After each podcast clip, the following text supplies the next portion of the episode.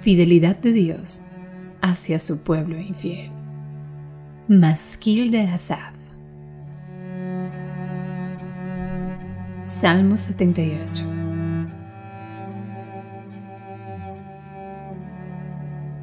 Escucha, pueblo mío, mi enseñanza. Inclinen ustedes su oído a las palabras de mi boca. En parábolas abriré mi boca. Hablaré enigmas de la antigüedad que hemos oído y conocido y que nuestros padres nos han contado. No lo ocultaremos a sus hijos, sino que contaremos a la generación venidera las alabanzas del Señor, su poder y las maravillas que hizo. Porque Él estableció un testimonio en Jacob y puso una ley en Israel, la cual ordenó a nuestros padres que enseñaran a sus hijos, para que la generación venidera lo supiera, aun los hijos que habían de nacer, y éstos se levantaran y lo contaran a sus hijos, para que ellos pusieran su confianza en Dios y no se olvidaran de las obras de Dios, sino que guardaran sus mandamientos y que no fueran como sus padres una generación porfiada y rebelde, generación que no preparó su corazón y cuyo espíritu no fue fiel a Dios. Los hijos de Efraín eran arqueros bien equipados, pero volvieron las espaldas el día de la batalla. No guardaron el pacto de Dios y rehusaron andar en su ley. Olvidaron sus obras y los milagros que les había mostrado él hizo maravillas en presencia de sus padres, en la tierra de Egipto, en el campo de Azoán. Dividió el mar y los hizo pasar, y contuvo las aguas como en un montón. Después los guió de día con una nube, y toda la noche con un resplandor de fuego. Partió las rocas en el desierto y les dio agua tan abundante como las profundidades del océano. Hizo salir corrientes de la peña e hizo descender aguas como ríos. Pero aún siguieron pecando contra él, rebelándose contra el Altísimo en el desierto. Y en sus corazones tentaron a Dios, pidiendo comida a su gusto. Hablaron contra Dios y dijeron, ¿Podrá Dios preparar mesa en el desierto? Entonces, Él golpeó la roca y brotaron aguas, y torrentes se desbordaron. ¿Podrá también dar pan? ¿Proveerá carne para su pueblo? Por tanto, al oírlo, el Señor se indignó. Un fuego se encendió contra Jacob y aumentó también la ira contra Israel porque no creyeron en Dios, ni confiaron en su salvación.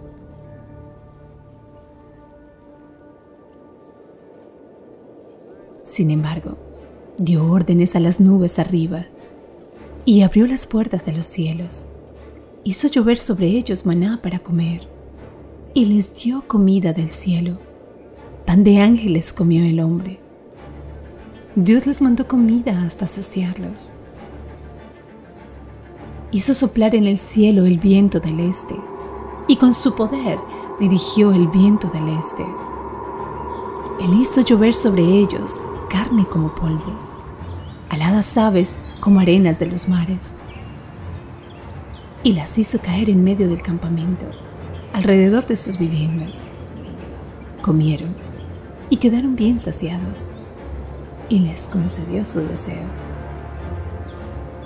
antes de que hubieran satisfecho su deseo, mientras la comida aún estaba en su boca. La ira de Dios se alzó contra ellos y mató a algunos de los más robustos y subyugó a los escogidos de Israel. A pesar de todo esto, todavía pecaron y no creyeron en sus maravillas. Pues hizo terminar sus días en vanidad y sus años en terror súbito. Cuando los hería de muerte, entonces lo buscaban y se volvían y buscaban con diligencia a Dios. Se acordaban de que Dios era su roca y el Dios altísimo su redentor.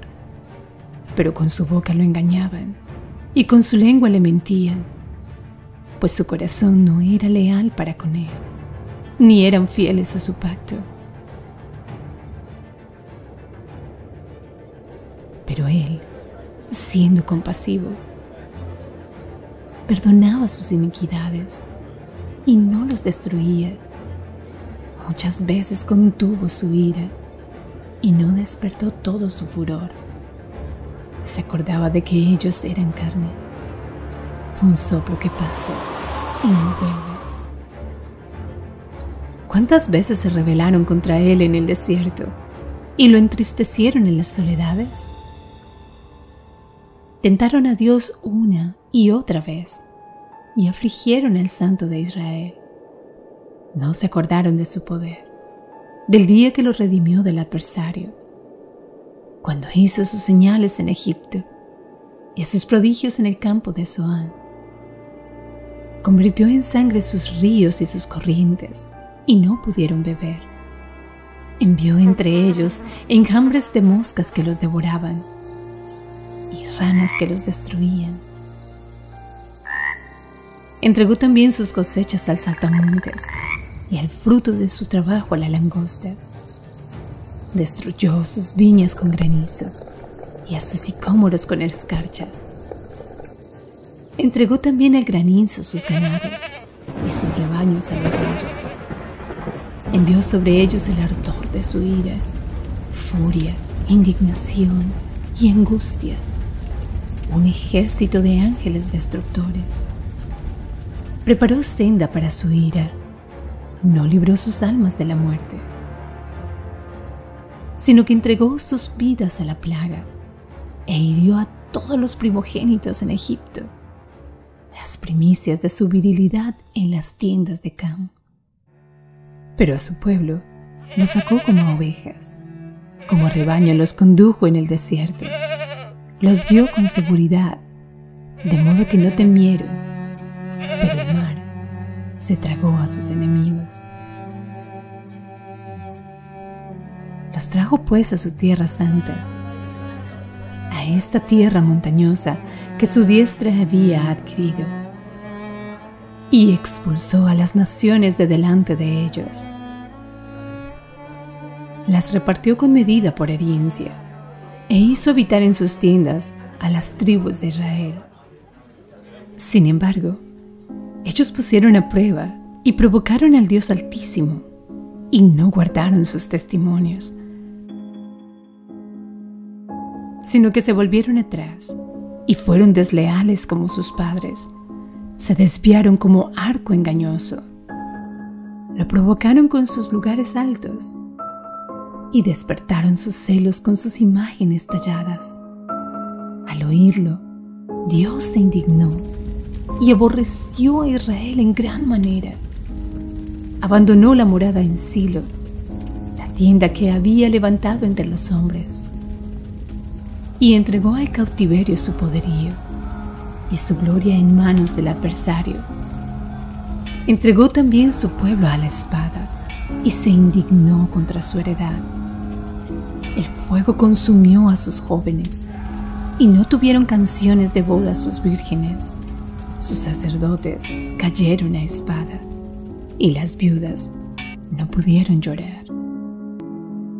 Entonces despertó el Señor como de un sueño, como guerrero vencido por el vino, e hizo retroceder a sus adversarios, poniendo sobre ellos una afrenta perpetua.